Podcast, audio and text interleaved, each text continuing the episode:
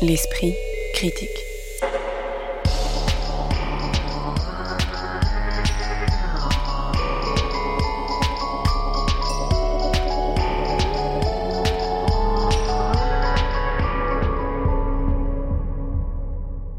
Mediapart. Bonjour à toutes et à tous, ravi de vous retrouver après cette petite pause de deux semaines pour l'esprit critique. Alors que la grande migration des paillettes cinématographiques se prépare à aller au Festival de Cannes, dont nous ne parlerons ni dans cette émission, ni dans la prochaine, ni aucune autre, nous évoquons deux films sombres sortis mercredi dernier. D'abord L'été nucléaire du réalisateur français Gaël Lépingle, dans lequel l'explosion d'une centrale nucléaire surprend Victor et ses amis qui se retrouvent alors confinés dans une ferme proche d'une drame nucléaire en train de se dérouler. Puis Nitram, signé du réalisateur australien Justin Kurzel qui noue son intrigue en amont de la tuerie de Port Arthur en Tasmanie, qui avait vu au printemps 96 un dénommé Martin Bryant, armé jusqu'aux dents, mettre à mort 35 personnes. Mais avant d'évoquer ces longs métrages, l'esprit critique s'ouvre enfin pour la première fois de la saison aux séries à l'occasion de la diffusion sur Arte de la saison 2 dans Thérapie. Pour discuter de tout cela, aujourd'hui, j'ai le plaisir d'accueillir Occitane Lacurie, membre du comité de rédaction de la revue de cinéma Débordement, doctorante en esthétique et études visuelles, Salima Tenfi, chercheur en cinéma, chargé de cours à l'université Paris Diderot, et Emmanuel Burdeau, ancien rédacteur en chef des cahiers du cinéma, qui a également longtemps été critique cinéma pour Mediapart. Bonjour à tous les trois. Bonjour. Bonjour. Bonjour. On ne présente plus En thérapie, la série télévisée proposée par Éric Toledano et Olivier Nakache sur Arte, centrée sur le cabinet du docteur Philippe Dayan, joué par Frédéric Pierrot, et adaptée à l'origine d'une série israélienne, Betty Pool, qui avait déjà connu une déclinaison américaine avec In Treatment. La première saison diffusée l'an dernier voyait défiler dans le cabinet du docteur Dayan plusieurs patients percutés par les attentats de novembre 2015 et avait connu un franc succès critique et public. La deuxième saison, diffusée depuis le 7 avril dernier sur Arte, se déroule au lendemain du confinement de 2020 et voit le docteur Dayan accueillir quatre nouveaux patients. Inès, une avocate fringante et solitaire. Robin, un adolescent victime de harcèlement scolaire.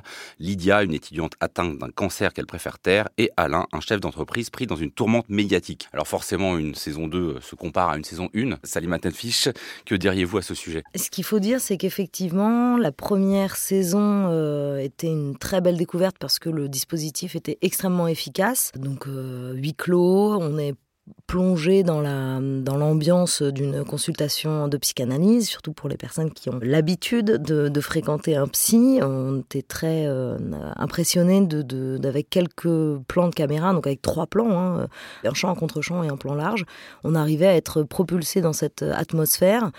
Et là, c'est vrai que une fois la découverte de ce dispositif passé euh, pendant la première saison, ça s'essouffle un peu. C'est-à-dire que euh, tout d'un coup, les enjeux qui sont posés sont assez inégaux, je trouve, d'un personnage à l'autre. Moi, je me suis beaucoup attachée au personnage d'Inès, euh, la jeune femme qui est avocate et qui euh, tente de sauver en fait ce, ce psy euh, au début de la saison, puisque contrairement à la première, on fait un pas de côté. Et c'est peut-être d'ailleurs ça que j'ai trouvé on plus pas faible. Tout le temps dans le cabinet. On n'est pas tout le temps ça dans, commence dans, le dans une scène chez, dans un cabinet d'avocat parce qu'il est aux prises avec euh, un procès en cours. C'est ça. Et donc on sort du cabinet et tout d'un coup, la, la force de l'emprisonnement euh, qu'on ressentait confiné avec ce docteur Dayan, ben on le perd un peu dans la deuxième saison. Emmanuel Burdeau. Euh, moi, je dois dire que c'est une série qui m'intéresse énormément. C'est pas évident d'en parler parce que, en effet, il y a eu d'abord l'original israélien, puis la série américaine avec Gabriel Byrne. Et j'ai l'impression, j'en suis pas tout à fait sûr, qu'en fait la série française est quand même un décalque assez précis, bien que ce soit dans des, dans des cadres qui au fond n'ont rien à voir. Ensuite se pose la question de la comparaison entre la deuxième euh, saison et la première saison. Entre les deux, je pense qu'ils sont allés un peu vite. Il y a eu aussi toute une crise liée au statut des scénaristes, et le scénariste euh, Vincent Poimiro, je crois, et d'autres ont décidé de partir. Bon. Euh, on peut aussi s'interroger sur la qualité plus ou moins bonne, disons, des cas et des, des, réalisateurs, parce que cette fois-ci, ils ont ouvert à des réalisateurs plus, disons, huppés ou capés dans le cinéma, Emmanuel Finkiel, Emmanuel Berco, Desplechin, euh, Desplechin et d'autres. Bon. Oui, alors ça, il faut peut-être le dire d'emblée pour Ouais. ceux qui l'auraient, celles et ceux qui l'auraient pas vu, c'est-à-dire que chaque personnage est réalisé par Voilà. un réalisateur de souvent de renom différent. Alors moi, j'avoue qu'à l'œil nu, les la différence de réalisation, je la perçois pas. Mais est-ce que vos yeux exercés euh, On peut, on peut là percevoir, moi c'est pas du tout ce qui m'a... On, on peut, c'est-à-dire que Desplechin, je pense que c'est- c'est c'est permis plus de liberté que les autres. Emmanuel Berco, elle est plus proche physiquement du personnage interprété par Jacques Weber, euh, Alain, le chef d'entreprise, qui est celui auquel je me suis plus attaché. Mais je pense que c'est vraiment des de, préférence personnelle. Et c'est fait pour ça. La chose qui m'intéresse dans la série, moi, c'est à peu près ce qui m'intéresse dans toutes les séries. Je pense que celle-ci a l'avantage de le serrer de manière particulièrement forte. Quasiment toutes les séries fonctionnent dans une sorte de cadre expérimental. C'est-à-dire, on, on enferme le vivant dans quelque chose. Euh, un travail, une famille, une petite ville, ici un cabinet de psychanalyste, même si bon, on pourrait discuter hein, est-ce que c'est vraiment une analyse, parce que d'abord c'est toujours du face-à-face, et très rarement ils sont allongés, et ensuite ils parlent beaucoup. La parole tient un rôle extraordinaire dans, la série, moi je dois dire que c'est la première chose qui m'a plu, parce que je trouve que tant qu'à faire de la psychologie, on passe son temps, moi le premier à dire la psychologie ça nous fatigue, tant qu'à en faire, faisons vraiment, et, et pas pas comme une sorte de mauvaise ruse. Mais ce qui m'intéresse vraiment, c'est que j'ai eu l'impression de voir là ce que je vois à peu près dans toutes les séries, qui, ce qui me fascine dans les séries, c'est-à-dire que des gens viennent avec leur histoire et il y a un professionnel qui répond à ces histoires. C'est-à-dire que la question qui se pose toujours, c'est est-ce qu'on a affaire à, une vraie parole, c'est-à-dire une parole qui serait euh, difficile à analyser, qui serait euh, véritablement singulière, ou est-ce qu'on a affaire à une parole qui rentre dans des cadres? Est-ce que c'est une parole qui répond à un programme, ou est-ce que c'est pas une parole qui répond à un programme? Moi, je trouve ça absolument fascinant. C'est-à-dire que on peut trouver que les cas sont grossiers, mais ce qui m'intéresse, c'est de savoir à partir de quel moment il y a une hésitation sans cesse entre quelqu'un qui vient raconter son expérience, une expérience qui est forcément totalement singulière, et la possibilité évidemment pour le, pour le thérapeute de faire rentrer cette expérience dans des cadres analytiques qui lui préexistent. Et pour moi, c'est la grande différence entre le cinéma et les séries, c'est que le cinéma est de plein pied avec le vivant, alors que la série se, dit, se demande toujours si elle n'est pas, au contraire, un lieu de, d'enfermement et de, disons, de programmation du vivant. Moi, c'est ce qui m'intéresse dans, dans la série, qui va, je dirais, de ce côté-là assez disons, relativement loin, parce que la parole y tient une place très importante, parce qu'elle se permet beaucoup de pédagogie. Alors évidemment, ceux qui connaissent très bien la, psychanalyse vont trouver ça grossier, ils auront raison. Euh, citer Lacan à tout bout de champ est à la fois inattendu et plutôt bienvenu, et en même temps un peu didactique. Euh, moi, je m'intéresse à la psychanalyse, mais je ne prétends pas du tout être un spécialiste. Je trouve ça assez étonnant dans le cadre d'une fiction de grande écoute, on entend ça. Et puis, j'aime beaucoup l'idée, qui vient de la série israélienne, qu'à son tour, Dayan, le dernier jour de la semaine. Alors, ça, on, va venir à ça. On va, venir à ça, parce que sinon, là, Emmanuel, je sens qu'il est lancé, il va tout dire. Donc, donc Emmanuel n'a pas répondu à la question que je posais au départ, c'est-à-dire la saison 2 par rapport à la saison 1. Elle est Et moins après, bien. je lui laisserai. Elle est moins bien, Joseph. bah voilà, c'était pas compliqué. Après 10 minutes, enfin, il est capable de répondre. Occitane. Oui, bah, effectivement, enfin, comme disait Salima, j'ai l'impression que le dispositif, c'est ce qui tient cette série, mais qu'en même temps, ce dispositif est lui-même un fantasme euh, de scénariste. C'est-à-dire que euh, tout tient à cette idée euh, de pure écriture, de pur dialogue et de pur alors en bon français acting, enfin en tout cas de, de pur jeu d'acteur, et tout repose sur les personnes, sur les situations, sur ce qu'ils vont dire ou ne pas dire. Et j'ai trouvé que ça, c'est ce qui donnait sa force à la série, euh, et aussi sa faiblesse, c'est-à-dire qu'en fait, on est sans cesse mis euh, en tant que spectatrice ou spectateur euh, dans une position soit d'empathie, soit d'identification parfois, parce que la palette des situations est suffisamment ample pour que bah, pour qu'on puisse se retrouver dans des bribes de choses, etc., et qu'on ne résiste pas à l'idée de, rentrer de soi-même dans une espèce d'introspection, et soit, troisième cas de figure, mais une forme de jugement, en fait, et même si on peut s'en défendre, euh, et que intellectuellement on est capable de se dire euh, non, voilà, je me tiens à distance, etc., il y a quand même toujours un moment où quand on entend quelqu'un déballer à ce point, on est dans un rapport euh, un petit peu de, d'évaluation nous aussi. Enfin, et je me suis dit que à ce titre, euh, eu, ça m'a rappelé en fait des dispositifs que j'avais pu déjà voir ailleurs. Alors bien sûr dans des coordonnées fictionnelles et éthiques, mais un peu ces, ces, émissions de télé des années 2000 qu'on pouvait regarder euh, où les gens, euh, voilà, enfin j'ai pensé à, à, Pascal le grand frère, enfin tous ces trucs un peu comme ça. Et je me suis dit ils ont gentrifié Pascal le grand frère quoi. Quand j'ai eu cette prise de conscience là. J'ai trouvé ça assez amusant de se dire, enfin, toutes ces précautions, cet emballage psychanalytique et tout, pour finalement nous mettre dans une position relativement similaire à une fin de soirée arrosée où on, met un épisode de tellement vrai pour, euh, pour se vider la tête. Non, je suis absolu absolument d'accord avec cette façon de décrire. Simplement, moi, je placerai le curseur tout à fait ailleurs. Je trouve effectivement la question, elle est là. C'est-à-dire que est-ce qu'il y a la possibilité à la télévision de transmettre quelque chose qui serait de l'ordre de l'expérience? Euh, De quelqu'un qui dit ça m'est arrivé et ça n'est arrivé qu'à moi. Et il n'y a pas de jugement à en tirer, ce qui est magnifique. Je vous raconte. Est-ce que c'est possible? Je pense que la série dit d'une certaine manière c'est impossible puisqu'il nous faut le cadre analytique qui va évidemment remettre ça, je caricature, mais remettre ça dans des schémas qu'on connaît, de, de perte, d'abandon, de lapsus, tout ça. Et en même temps, Moi, j'aime cette position de, double position du spectateur parce que je pense qu'on peut aussi, assez souvent, être simplement en, posture d'écouter quelqu'un qui raconte son expérience. D'ailleurs, ce, que la télé-réalité, pardon, n'était pas, ne pouvait pas faire. peut simplement s'écouter, c'est-à-dire peut s'écouter comme une radio, comme une euh, série radiophonique. Il y a quasiment aucun intérêt à l'image. donc ce qui plaide pour la différence, enfin d'avoir confié chaque épisode à des réalisateurs très connus, euh, est une euh, coquetterie sans plus. C'est une coquetterie, et puis pardon, je pense aussi que pour répondre vraiment à la question de la différence entre les deux saisons, la première saison, elle a, eu, elle a bénéficié d'une sorte de hasard, si on peut dire, c'est d'être diffusée pendant le confinement, tout en portant sur un événement traumatique de l'actualité relativement récente. Et je pense que à la fois cette euh, coïncidence avec une situation que nous vivions et cette distance avec un, élément particulièrement, les, les, attentats du, du, 13 novembre 2015, créait, je pense, pour beaucoup de gens, enfin, ça a été mon cas, une sorte de pertinence étonnante. Là, ils ont voulu euh, capitaliser sur leur succès, ils sont allés trop vite et ils ont pris ce qui était le plus récent dans l'actualité, qui était cette fois véritablement le, Covid, le confinement, dont ils ne font pas grand-chose. Je pense que là, il y, a, sans doute une petite erreur. mais pour moi, le dispositif et le plaisir qu'on y prend, c'est-à-dire le plaisir d'une écoute dont on ne sait pas nous-mêmes quoi faire, je me répète, parce qu'on n'est ni dans la position de l'analyste, ni vraiment dans celle d'un analysant, c'est très rare, je trouve, de prendre un tel plaisir à écouter. Oui, mais justement, moi je crois que le plaisir, il est, il est dans le fait qu'on est non pas ni dans une position ni dans l'autre, mais dans l'une puis dans l'autre. C'est-à-dire que là où je te rejoins, c'est que bon, il n'est question que de parole et que de dérouler la parole et, et, d'être en mesure de l'écouter. Ce qu'il y a d'assez génial, je disais à l'instant que l'image ne sert à rien, c'est pas complètement vrai, puisque comme il n'y a qu'à écouter, notre regard est focalisé sur les moindres détails, sur le moindre geste qui devrait avoir un sens, le moindre regard, le moindre sourire, le, moindre mouvement que fait le personnage. Et donc, à ce titre, on est placé dans le rôle de l'analysant, c'est-à-dire qu'on analyse, on étudie. Alors peut-être, Occitane, tu disais, on juge euh, les paroles qui nous sont apportées, alors que le psychanalyste n'est pas censé le faire, mais, mais aussi on est placé par l'identification à la place de, euh, du patient.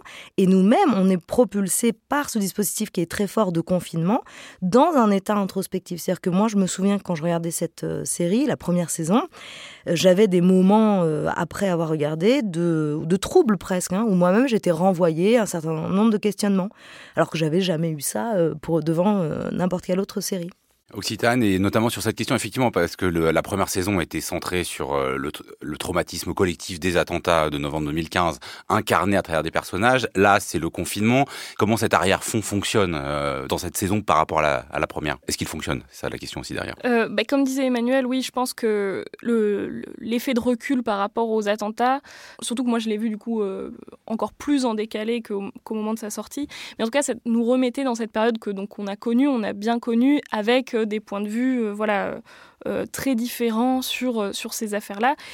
Pour le confinement, peut-être que voilà, c'est encore trop proche. Là, c'est encore un peu trop, un peu trop frais. On n'a pas encore complètement démêlé, déroulé cet événement-là, même individuellement. Et le trouble dont parlait Salima, eh ben, peut-être que on peut l'accueillir mieux quand il s'agit d'un événement plus ancien que quand il s'agit d'un événement plus récent.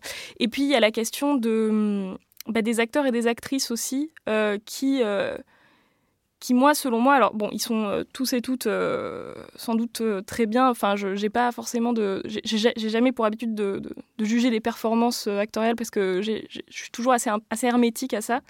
Mais j'ai l'impression que parfois, justement, ces performances et ce qu'on sait de ces, ces, acteurs et actrices troublent le, la, réception. C'est-à-dire le fait qu'ils soient trop connus, ils soient trop, trop incarnés, Jacques Weber, en, patron à, Suzanne Lindon, par exemple, je pense à, des, euh, des, personnages comme ça, et où du coup, voilà, il y a cette espèce de décalage-là où, euh, effectivement, dans le cadre d'une fiction radiophonique, euh, avec simplement des voix et de personnes pas nécessairement aussi connues du grand public et dont on a dont on colore pas la parole de, de, de tout ce qu'on sait médiatiquement de ces personnes, ça change quelque chose, j'ai l'impression. Ouais, donc peut-être un peu trop de réalisateurs, trop d'acteurs connus, c'est ça Non, mais peut-être pour que la dimension collective puisse apparaître euh, vraiment. Euh, on a commencé à en parler, Emmanuel Burdeau, par rapport à la première saison. Il y a beaucoup plus d'éléments sur le docteur Dayan lui-même, euh, le procès, le fait qu'il ait dû divorcer. D'ailleurs, il s'est installé, même si c'est gentrifié comme série. Bon, bah, il a déménagé en banlieue. Il a déménagé en banlieue. Ça reste gentrification, mais on n'est plus dans l'appartement haussmanien du centre de Paris. Et donc, il est confronté lui-même à une psychanalyste. Comment vous avez vu, vous, cette forme, alors je sais pas s'il faut appeler ça mise en abîme ou du moins euh, second degré sur la thérapie euh, du, euh, de l'analysant? Dans la première saison, c'était Carole Bouquet. Et à mon sens, c'était les épisodes les plus réussis de très loin. C'est-à-dire qu'on avait affaire à une véritable joute affective et intellectuelle, dans encore une fois dans un cadre de fiction grand public, qui, moi, me semblait de haute volée. Euh, encore une fois, je ne suis pas psychanalyste, je ne suis pas expert en psychanalyse, donc peut-être mon critère, je ne le place pas assez haut. Mais deux personnes, deux praticiens qui se connaissaient depuis très longtemps, qui avaient une grande affection, mais en même temps de véritables rancœurs, et ils se balançaient des choses, ils disaient des choses qui, moi, je trouvais, euh, encore une fois, voilà, ça a toujours été mon point de vue, ça a été le problème de la psychologie, c'est pas, c'est à bon ou à mauvais escient.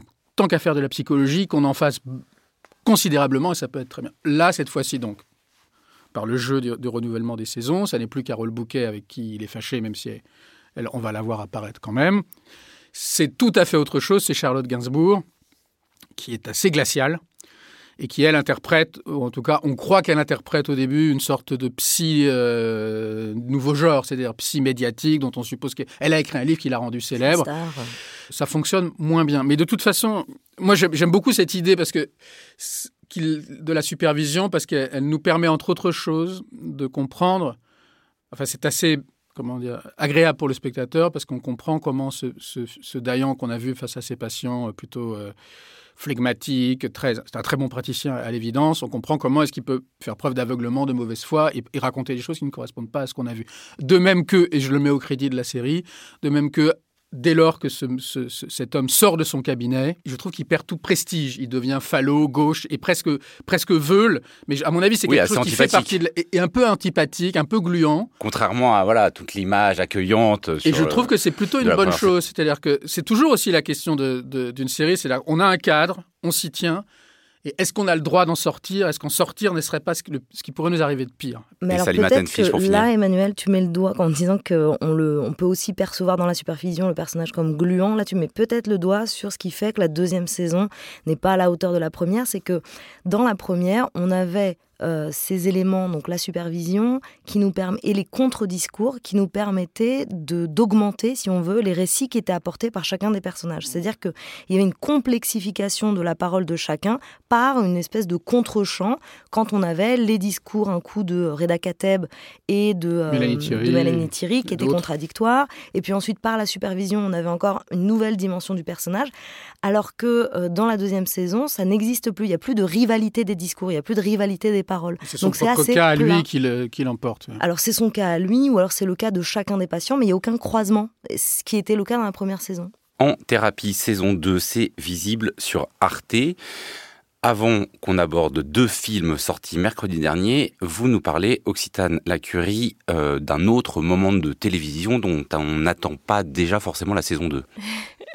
oui, j'avais déjà interviewé tout le monde, alors il me restait l'autre monde. C'est par ces mots que s'ouvre le générique de l'émission L'Hôtel du Temps, dont le premier épisode a été diffusé la semaine dernière sur France 3. Comme vous pouvez vous en douter, devant la modestie affichée de cette phrase programmatique et devant le concept que vous commencez sans doute à deviner avec effroi, derrière toute cette histoire se cache évidemment l'homme de lunettes noires pour nuit blanche, bain de minuit ou encore Paris dernière, j'ai nommé Thierry Ardisson. Cette fois-ci, du haut de ses presque 40 ans à régner sur la grille des programmes de la télévision en clair comme en crypté, avec des centaines d'interviews au goût douteux, le briscard vieillissant a décidé de se lancer dans une forme de spiritisme, ni plus ni moins. Dans l'Hôtel du Temps, manifestement situé rue de Rivoli, l'intervieweur retrouve des stars d'autrefois, toutes décédées grâce au miracle des effets spéciaux générés par ordinateur et ne résiste pas à la tentation de rajeunir son propre visage au passage. Dans la première, cet étrange présentateur au traits brouillé par le deepfake fait face à une Dalida numériquement reconstituée et plaquée sur le visage d'une actrice. La conversation consistera en une promenade sentimentale au gré d'archives de la chanteuse, de vraies fausses confidences et même de quelques larmes scintillantes et irréelles qui roulent de temps à autre sur la joue artificielle de la star.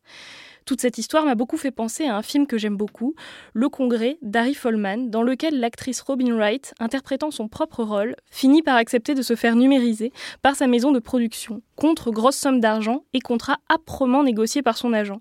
Pas de film sur la Seconde Guerre mondiale, pas de porno et 30 ans pour toujours. Plus tard, elle découvrira que le studio aura réalisé un film de science-fiction dont elle est la star sans le savoir, dans lequel son personnage combat des robots nazis. Sans pour autant assimiler Ardisson à quelques robots que ce soit, force est de constater que ce procédé permet une arrivée vite volesque dans la chambre d'hôtel de Dalida, à nouveau âgée de moins de 30 ans, tandis que celle-ci se trouve nue, dans une baignoire pleine de mousse, et donne lieu plus tard à une conversation sur le propre suicide de la star sur le toit de l'hôtel. Le teasing de l'émission promet aussi une rencontre avec Romy Schneider, autre star française qui s'est ôté la vie, autre histoire d'image qui s'est retournée contre son autrice. Bref, de quoi se demander ce que cela fait, éthiquement, de continuer d'exploiter une image comme une ressource d'audimat, une machine à nostalgie ou un instrument au service de l'ego des hommes de télévision qui refusent de vieillir. L'esprit critique. Mediapart. Alors qu'un accident nucléaire vient d'être annoncé par les autorités dans la centrale nucléaire de Nogent-sur-Seine, un groupe de jeunes gens se met à l'abri dans une ferme plutôt que d'évacuer la zone. Tel est le motif du film L'été nucléaire, dont le réalisateur Gaël Lépingle a grandi dans l'agglomération orléanaise avec à l'horizon le panache de fumée des tours de refroidissement de la centrale de Saint-Laurent-des-Eaux et garde le souvenir des accidents de 1980 et 1987, les plus graves survenus en France. Ici, la catastrophe est nucléaire, mais elle peut aussi évoquer la pandémie puisque les protagonistes font face à une menace aussi présente qu'invisible et se retrouvent confinés contre leur gré. Est-ce qu'on pourrait, euh, Emmanuel Burdeau, commencer en tentant une définition de ce ce film un peu étrange qui semble déjouer plusieurs des pistes hein, qu'il emprunte. Il y a un côté film catastrophe, mais ça va pas se transformer en lutte survivaliste. Euh, il y a un côté fable métaphorique, mais qui ne va pas jusqu'à produire un discours sur la contagion. Il y a un côté teen movie, parce qu'il s'agit d'un huis clos entre jeunes gens, mais on n'est pas non plus euh, centré sur les relations entre adolescents. Alors moi je dirais que ce qui a de réussi dans le film, c'est que c'est sa capacité plus ou moins tenue jusqu'au bout, de, je dirais pas d'échapper à toute définition, mais enfin d'échapper en tout cas à, certaines définitions. Euh, et d'être à la fois euh, un film très léger, euh, je suppose par son, par son, en tout cas par son casting et par son économie, et en même temps, évidemment, de regarder, euh, tu l'as dit, euh, du côté du film de genre. Et, donc, quand on dit film de genre, évidemment, on pense plutôt au cinéma américain. Bon, Gaël Lépingue, c'est quelqu'un, je connais le travail depuis un certain temps, parce que ses films ont notamment été montrés euh, au FID de Marseille, pour mémoire, Julien, une, si jolie vallée ou une jolie vallée, je crois que c'est une si jolie vallée. Et il a fini un film qui s'appelle Seul des pirates, et qui, sans doute, va connaître à son tour une sortie en salle, je ne sais pas exactement quand. Donc il a d'une certaine manière déjà un film d'avance. Celui-ci, l'été nucléaire. Et je crois le premier de ces films disons véritablement de fiction, même s'il a oui, disons de fiction. Oui, pour, à, sortir... pour, le remettre. Enfin, il a fait à la fois du théâtre, de l'opéra, et, plutôt, il était plutôt connu pour des films qu'on dirait documentaires, même si l'acceptation est vaste. Exactement. Et ce film-ci et sans doute son projet le plus traditionnel. Je pense qu'il en souffre un petit peu. J'ai lu à droite à gauche que tout le monde euh, trouvait la musique utilitaire et malvenue. Je pense qu'en effet, c'est un peu étrange de la part de quelqu'un qui s'intéresse beaucoup à la musique et qui met en scène de l'opéra et qui a filmé de la musique. Bon, c'est le premier de ses films, donc à sortir dans un cadre, disons, de sortie un peu traditionnelle, même si euh, il sort une semaine avant le Festival de Cannes, ce qui est jamais la, la meilleure, la meilleure des dates. Enfin, en tout cas, c'est quelqu'un, moi je trouve le travail très singulier et très intéressant. Et je trouve ce film réussi, mais si c'est sans doute pas le plus réussi de ses films. Ce que j'ai trouvé vraiment, ce qui m'a euh, plu, en tout cas dans la première partie du film, c'est ce moment où euh, d'abord la mise en place est extrêmement rapide. Euh, on voit quelqu'un courir, il retrouve ses amis, alerte nucléaire, on se confine. Je trouve que la mise en place est très rapide, très, très forte, très réussie. Et en fait, on découvre qui sont ces gens en situation. On n'a aucune avance à cet égard. Ça, c'est ce qui m'a maintenu mon intérêt vraiment pendant un temps que je trouvais assez, assez fort et dans une économie, disons, de série B. Et puis, il y a tout ce moment où, euh, face à cette menace invisible et face à cette menace qui, pendant un certain temps en tout cas, euh, reste une hypothèse, c'est-à-dire est-ce que c'est vraiment un accident, est-ce que c'est juste un petit incident, est-ce que ça va être grave? La métaphore est un peu facile, mais je pense que le film, euh, elle est là à dessin, il y a quelque chose qui est dans l'air. Il passe un temps, évidemment, tout à fait réaliste pour aujourd'hui, mais un peu long, à, voir s'ils peuvent se connecter, donc à chercher le Wi-Fi, à chercher le bon code, à chercher le bon endroit où ça capte, à colmater euh, de la cheminée aux fenêtres. Il y a une belle scène où le coureur, qui est un peu le héros, Victor, qui était l'acteur, je crois, de Mektoul My Love d'Abdelatif Keshif, Keshish pardon, a un problème de respiration et donc une jeune fille euh, lui met la main sur la, sur la poitrine pour, pour qu'il re-respire. Il y a comme l'idée de, de, dire que ce qui est invisible entre ces gens, c'est ce qui, ce qui les lie. Et ça, ça ça, ça je trouve que c'est assez réussi. Et dans une deuxième partie, puis je m'arrêterai là, cette sorte d'invisibilité ou de, ou de choses difficiles à saisir, elle se déplace lorsque deux des personnages euh, commettent l'imprudence de sortir pour aller chercher des secours ou je ne sais pas, et se retrouvent euh, dans, une, dans ce paysage urbain ou post-urbain, euh, rural et urbain d'aujourd'hui, c'est-à-dire finalement assez désertique, et que là surgit une musique qui est, qui est très belle. Salima Stenfish, sur ce, ce, traitement visuel de l'invisible, je crois que Gaël Lépingue définit son film comme un film de fantôme sans fantôme. Ben alors je crois que là, pour, pour répondre à cette question et à celle du genre, je crois que ce qu'on peut dire en tout cas, c'est que si ce film est une réussite, ce que je ne crois pas, c'est que c'est parce que c'est le film catastrophe le moins cher de l'histoire du cinéma, puisqu'on ne voit absolument rien. Cette menace invisible, elle est, euh, elle, est elle fait qu'on ne voit rien, il ne se passe rien dans ce film. Alors, pour reprendre un peu euh, quelques éléments là qu'a apporté euh, Emmanuel, il faut dire que le film commence très très bien, et je suis d'accord avec toi sur le fait que on est tout de suite dans l'événement, donc l'accident nucléaire. Le film même esthétiquement commence très très très bien sur cette euh, façon de transformer, de métamorphoser euh, le, banal de euh, cette campagne, cette race campagne. Je crois que c'est tourné en Champagne ou en Bourgogne, je me souviens plus. Et en tout cas, ces grands champs qui sont habités d'éoliennes, qui sont filmés avec des plans très très larges et juste ce coureur, donc le personnage principal. Alors ça, j'y reviendrai tout à l'heure, qui s'appelle Victor et non pas Karim. On se demande pourquoi et qui, euh, donc, qui court dans cette nature qui est totalement métamorphosée. Alors là, ça, je trouvais que c'était assez prometteur en se disant, tiens, on va aseptiser le naturel et on, va être dans la fable écologique. Et en fait, très vite, pas du tout. On bascule dans quelque chose qui est de l'ordre du teen movie ou peut-être de la série B effectivement. Et à partir de là, ce qu'on a, ce qu'on vient de célébrer pour la série En thérapie, ben on le retrouve pas du tout dans ce film. C'est qu'il y a un vrai problème d'écriture.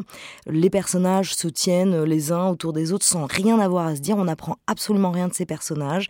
Euh, toutes les, tous les événements qui pourraient euh, faire film, c'est-à-dire il y a une attaque de cambriolaire à un moment, il fait le choix de ne pas la montrer. Et ce parti pris, je trouve qu'en fait, il appauvrit simplement la fiction.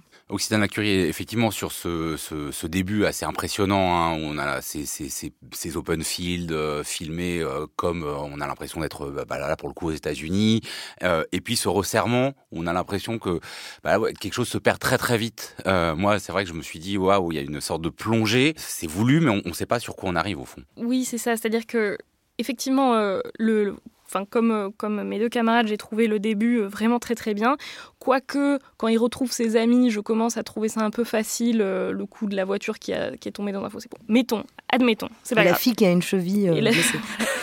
et, en fait, effectivement, moi ce qui m'a gêné, c'est l'écriture à la fois du groupe et à la fois de cette invisibilité. Alors, pour commencer par le groupe, c'est que j'ai trouvé que on retombe sur euh, des catégories euh, très précises du film de zombies des années 70 euh, avec voilà le gros bras, la blonde qui est, blessée, la brunette tentatrice, le leader naturel du groupe, l'ami l'ami homosexuel, vraisemblablement qui a toujours eu une amourette pour le leader charismatique du groupe et qui du coup a des comportements troubles et mystères. Enfin, voilà. Et tout ça, j'ai trouvé que pour un groupe de jeunes euh, qui euh, bon, sont des vrais jeunes, enfin, c'est pas des, gens qu'on a pris pour leur faire jouer des vingtenaires, là, ils ont tous voilà, 20 ans et tout, et ben, il est écrit comme des jeunes d'avant. Enfin, donc ça, ça, il n'en fait rien.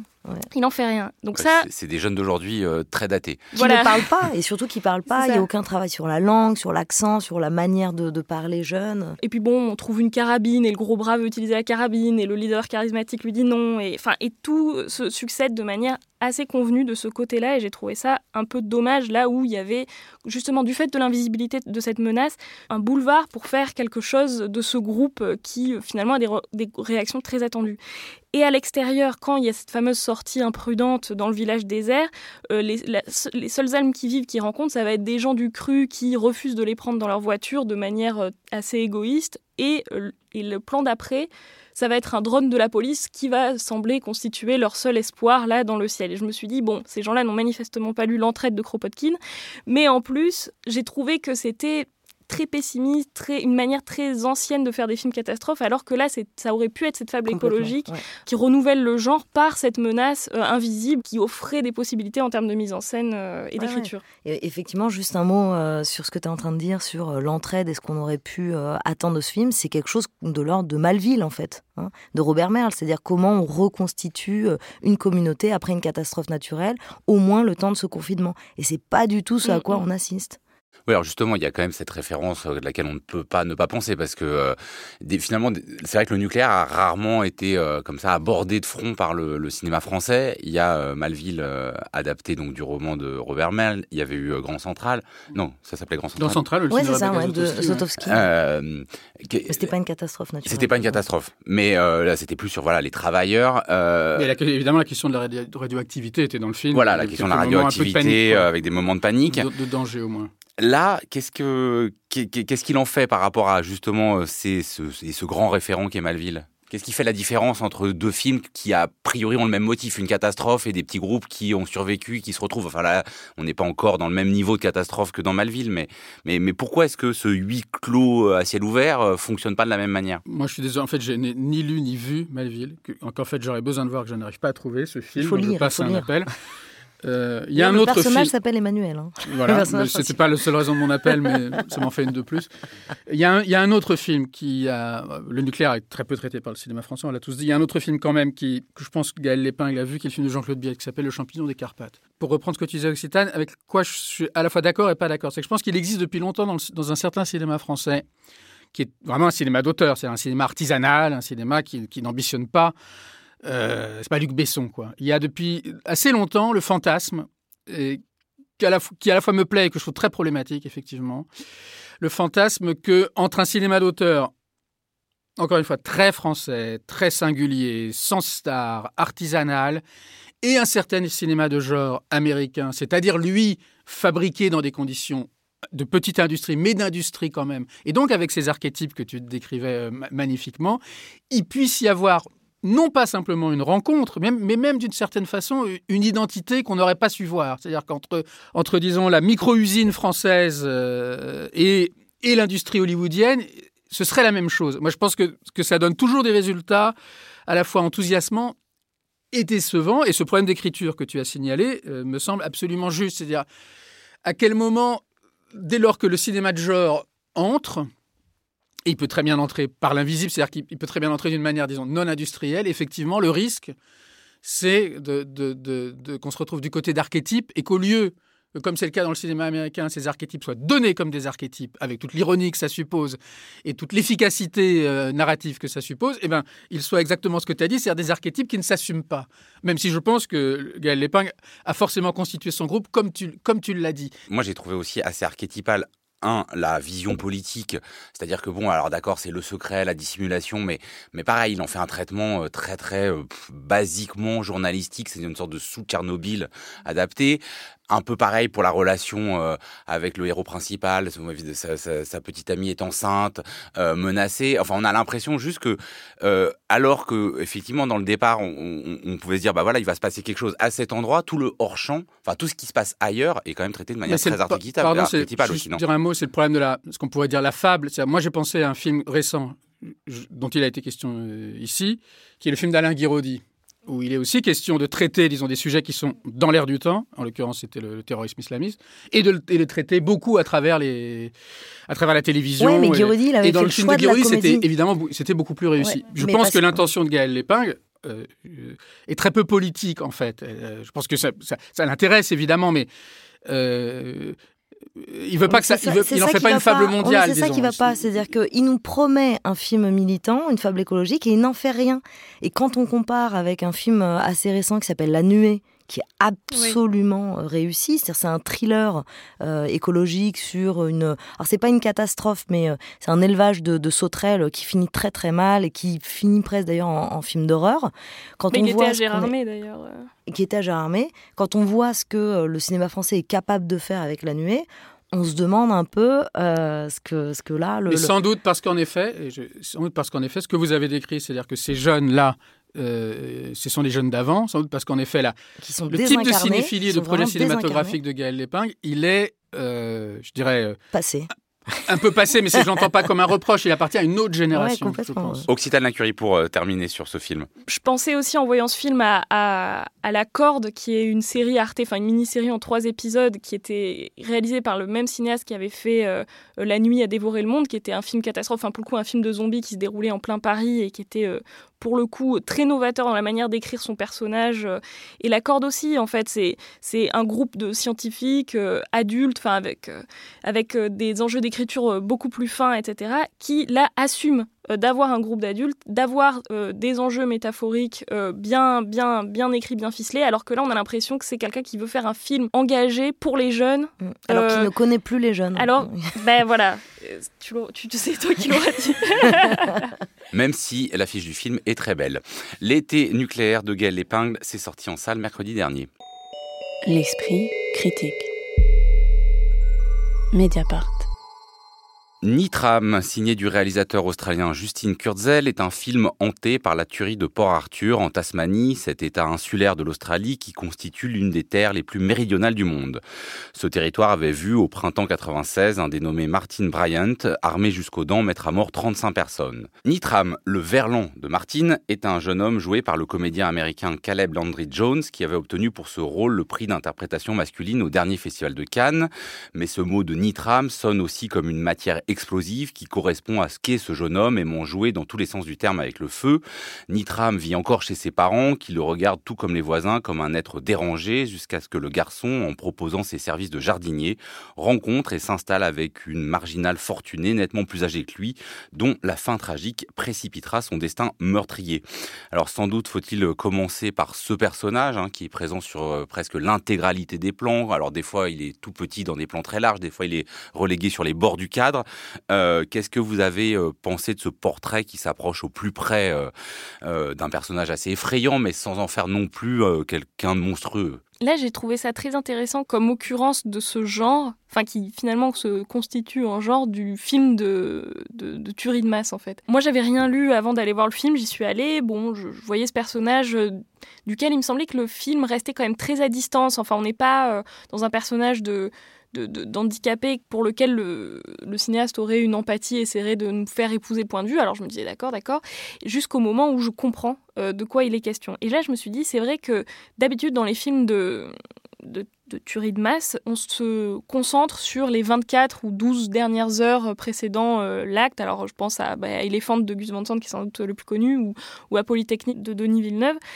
Et euh, alors que là, on va avoir vraiment tout un parcours génétique de l'acte pour lequel j'ai l'impression que le cinéaste va essayer de trouver des réponses dans l'histoire du cinéma. Enfin, j'ai- beaucoup pensé à hum, Boulevard du Crépuscule, en fait, euh, quand on voit cette relation qui se noue entre euh, ben, Martine, enfin Nitram, Martine, et cette vieille marginale, enfin vieille, ou en fait un peu sans âge comme ça, qui vit dans sa grande maison, qui dont on va douter de l'existence même jusqu'au bout, qui est complètement originale et qui semble jouer un rôle déterminant euh, dans ce qui deviendra euh, sa folie ensuite. Et comme si par euh, ses références cinématographiques, pour ne citer euh, peut-être que celle-là, eh ben le cinéaste essayait de, de, de trouver les sources de cet acte-là.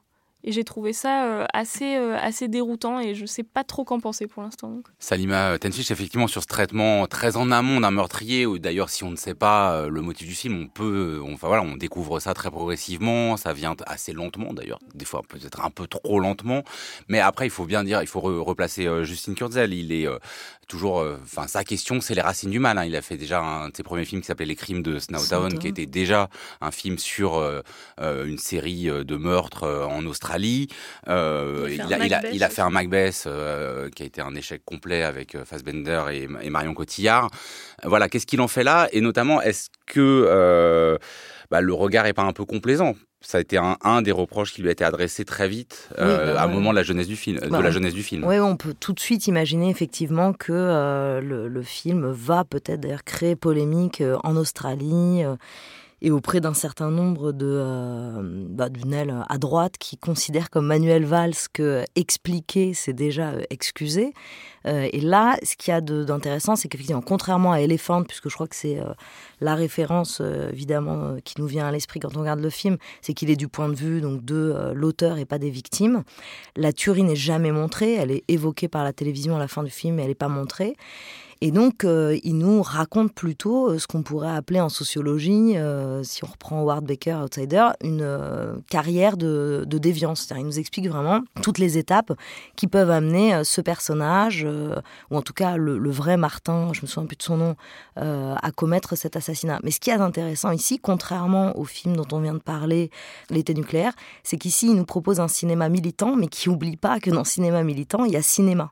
Et ce qu'il y a d'assez puissant, c'est d'abord, euh, tu disais, euh, Occitane, qu'on est loin du personnage. Moi, je suis pas d'accord.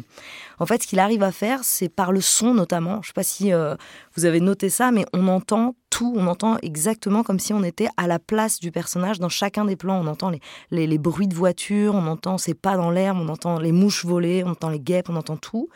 Et la photographie est sublime, hein, faut, le dire, mais à aucun moment on est dans quelque chose de l'ordre de l'apologie justement du crime ou l'apologie euh, du monstre, pas du tout. Et d'ailleurs, il s'est permis un pas de côté par rapport à la véritable biographie euh, du, criminel, c'est qu'il en a fait non pas un- un- une personne euh, attardée, mais il en a fait un fou.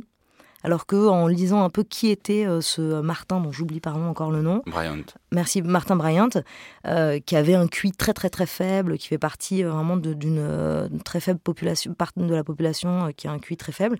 Là, il en a fait plutôt un fou. Et et à aucun moment on a de doute sur le fait que ce personnage euh, transgresse et ce personnage est capable euh, de crime. Et là-dessus, je trouve que c'est très clair. Donc on ne pourra pas l'accuser d'apologie euh, du crime, ou en tout cas de d'excuser euh, les actes de ce personnage, mais il nous permet de comprendre Emmanuel Burdeau sur qu'est-ce qui reste du cinéma, qu'est-ce qui reste du militant, parce qu'évidemment, voilà, c'est aussi un film sur les ventes d'armes libres. D'ailleurs, après la tuerie de Port Arthur, il y a eu un changement de législation en Australie. Euh, qu'est-ce qui fait de ça Euh, Parce qu'il y a aussi un truc assez didactique sur les ventes d'armes, en tout cas. Moi, j'avoue que je suis beaucoup. Enfin, je suis pas du tout convaincu par le film, même si je le trouve très beau. La lumière est très belle, euh, les paysages sont très beaux. Lui, il est. Je sais même pas s'il est bien, en fait, Caleb, Caleb Landry Jones. Je ferai comme Occitane tout à l'heure. Je passe mon tour de ce côté-là. Non, moi, ce qui m'a beaucoup embarrassé, c'est drôle parce que cette phrase attribuée à Manuel Valls, euh, expliquée, déjà c'est déjà excusé, euh, je crois qu'elle m'est revenue euh, aussi. euh, euh, en, voyant le, film, mais peut-être, euh, disons, euh, à l'inverse. C'est-à-dire, j'ai l'impression d'un côté, ou plutôt pour reprendre ce que tu disais à l'instant, Joseph, le film se termine par quelques cartons qui euh, expliquent euh, le nombre de victimes et les, décisions législatives que cette tuerie a, a suscité, et le fait que, en vérité, elle- elle- si j'ai bien compris, elle n'a quasiment été suivie au- d'aucun effet, puisqu'aujourd'hui, 25 ans plus tard, le nombre d'armes qui sont possédées par les, les Oui, c'est gens Il y a, augmenté. d'ailleurs, Bon. juste pour, euh, je fais une incise, il y a une scène dans le film où euh, bah, le personnage principal va euh, dans une armurerie et en fait, il y a déjà une législation qui est censée lui empêcher d'acheter tout ce qu'il achète comme Mais dont euh, on- arsenal. dont il n'est pas tenu compte du tout. Et alors, moi, j'ai eu le sentiment que on avait d'un côté, euh, alors je dis pas expliqué, mais d'un côté, on avait une, certaine volonté, disons, euh, didactique, d'inscription euh, de cette histoire dans un certain cadre, dans, dans, dans- dans- des, débats qui, qui ont cours, et que d'un autre côté, on avait un traitement quand même euh, assez poétique, euh, qui certes nous, nous permet de comprendre les étapes par lesquelles ce, garçon passe avant de passer à l'acte, mais qui, à mon sens, et là je ne suis pas d'accord avec Célima, à mon sens, reconduit tout ça à, un peu l'insondable de l'âme humaine, euh, la bizarrerie des uns et des autres, ces choses qu'on fait sans le vouloir, sans Et j'ai eu le sentiment de voir un peu, pour moi, le- le pire de l'époque, c'est-à-dire comme si on était incapable de trouver un moyen terme entre une explication euh, très réductrice, c'est-à-dire euh, le, nombre d'armes à feu, tout ça, et justement un, refus de- de- d'expliquer en se disant que, non pas tellement, pardon, expliquer c'est refuser, euh, je, tends la main, mains, je- tu n'es pas Manuel Valls, absolument pas, et j'espère personne sur ce plateau. Tout ça est quand même comme si la vie devait garder un peu de, sa poésie, et que dans cette poésie, il y avait forcément des moments joyeux, comme avec ce personnage, qui est d'ailleurs assez réussi, je trouve, le personnage de cette... ex-chanteuse, je crois, qui porte toujours des bagues, qui est milliardaire et qui. Elle est, elle est assez réussie parce que elle, véritablement, alors elle, elle échappe. Je dirais qu'elle échappe aux déterminations, mais d'une autre manière que lui, qui est, euh, voilà, qui nous est donné tout de suite comme insaisissable. Et moi, un personnage qu'on me donne tout de suite comme insaisissable, en m'expliquant que quoi qu'on fera, Non, il aura entre lui des failles, des douleurs, des choses que, qui sont finalement, qui appartiennent finalement à la nature humaine. Moi, je m'en, désintéresse. Moi, je suis vraiment absolument pas d'accord avec toi, Emmanuel, parce que, euh, au contraire, tant qu'on n'a pas eu la résolution avec ce carton de fin qui nous indique que bah, c'était bien un cinéma, un film militant euh, qui est en rapport avec cette tuerie, pendant tout le début du film, ce à quoi on assiste, c'est simplement, euh, on suit un personnage qui est exclu de toutes parts. Donc, on n'est pas du tout dans un truc de, on ne sait pas pourquoi il a fait ça, ça, ça appartient à la humaine, pas du tout. Au mais cette exclusion, elle arrive d'emblée. Bien sûr qu'il est exclu, mais cette exclusion, pas elle didactique. C'est ça qui est de fort dans ce film-là. Contrairement à des films comme, pardon, hein, mais euh, la, euh, la désintégration de Philippe Faucon, des choses comme ça qui sont très très très expliquées sur comment on en arrive à devenir terroriste, comment on en arrive à devenir islamiste. Là, c'est pas le cas. C'est-à-dire que si euh, effectivement, si on ne sait pas, comme Occidental nous disait tout à l'heure, vraiment ce vers quoi va ce film, le titre nous l'indique pas non plus. On peut imaginer qu'on nous raconte simplement la vie de ce jeune garçon qui est exclu de toutes parts. Après, moi, j'avais une euh, une, question sur l'adresse de ce film parce que à la fois bon bah cette tuerie de Port Arthur elle a marqué les esprits mais bon c'était en Tasmanie c'est assez loin. C'est-à-dire qu'on je pense qu'on était quand même beaucoup aussi à l'avoir oublié. Et euh, bah, ce personnage de Nitram il se, promène dans une voiture avec une planche de surf il y a toute une scène plusieurs scènes avec un, surfeur un peu emblématique de l'Australie. Donc on, se dit à la fois il veut parler d'un drame qui a été euh, structurant pour la, la, scène sociale et politique australienne et en même temps on a l'impression qu'il veut s'adresser à un public qui ne connaît de l'Australie que les, clichés et montrer euh, bah, l'envers du cliché. Oui, bah c'est là que je pense qu'il veut s'inscrire dans ce dont je parlais au début, ce genre euh, du film euh, de tuerie, et en même temps s'inscrire dans la continuité de ses deux grands prédécesseurs en, en leur empruntant toute une grammaire de la jeunesse, les cheveux longs, etc. Et qui, bon, bah, de fait, connecte avec, euh, avec l'idée qu'on se fait de l'Australie.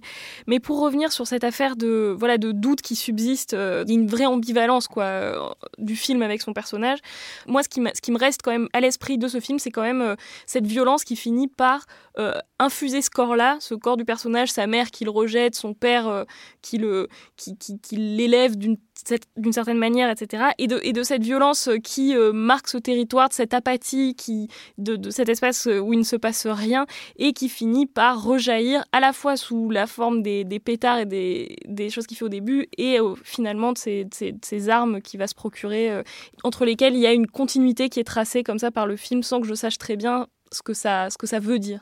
Nitram de Justine Kurzel, c'est en salle depuis mercredi dernier. Merci beaucoup à tous les trois. La semaine prochaine, on parlera littérature dans l'esprit critique, un podcast proposé par Joseph Confavreux pour Mediapart, réalisé par Samuel Hirsch et enregistré dans les studios de Gong aujourd'hui par Baptiste Dupin.